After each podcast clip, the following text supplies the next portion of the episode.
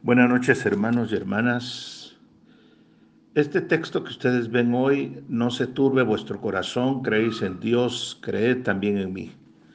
Es una invitación para nosotros los cristianos que hoy estamos enfrentando con el mundo entero la crisis del coronavirus.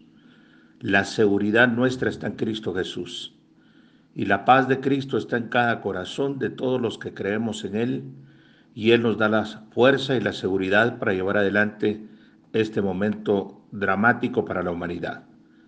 Que la paz de Jesús, que la presencia de Jesús nos guíe a cada uno de nosotros a mantenernos seguros en Él y orando para que el Señor nos libere de esta crisis.